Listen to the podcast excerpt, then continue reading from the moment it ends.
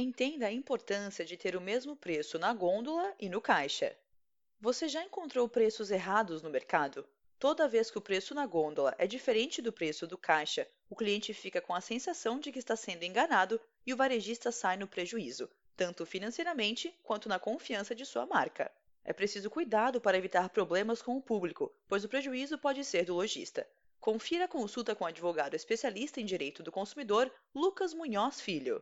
Nos hipermercados, supermercados e mercados, existe a possibilidade de haver divergência entre os preços da prateleira e do caixa, e geralmente o valor na saída é maior que o anunciado, chegando em alguns casos até o dobro do valor.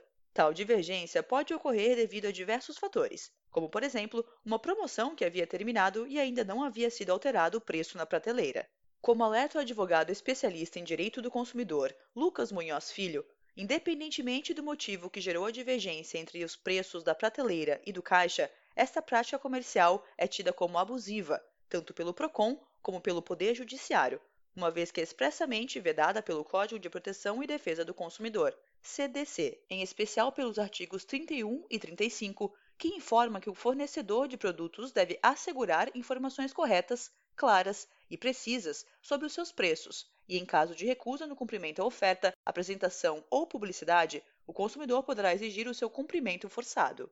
Hoje, preços divergentes são motivo até de ação judicial, como explica o advogado. Quando perceber no caixa, o consumidor pode exigir do mercado o pagamento sobre o menor valor do produto.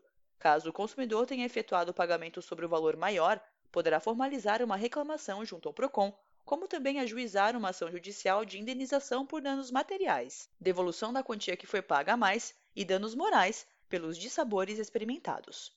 Além disso, ainda segundo Munhoz, fiscalizações também podem acarretar as outras implicações aos mercados.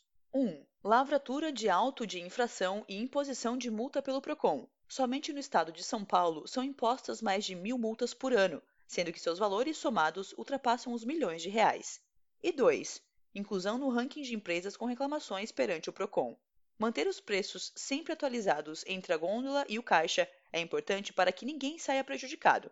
Por isso, o comerciante deve criar uma rotina de atualização e verificação dos preços.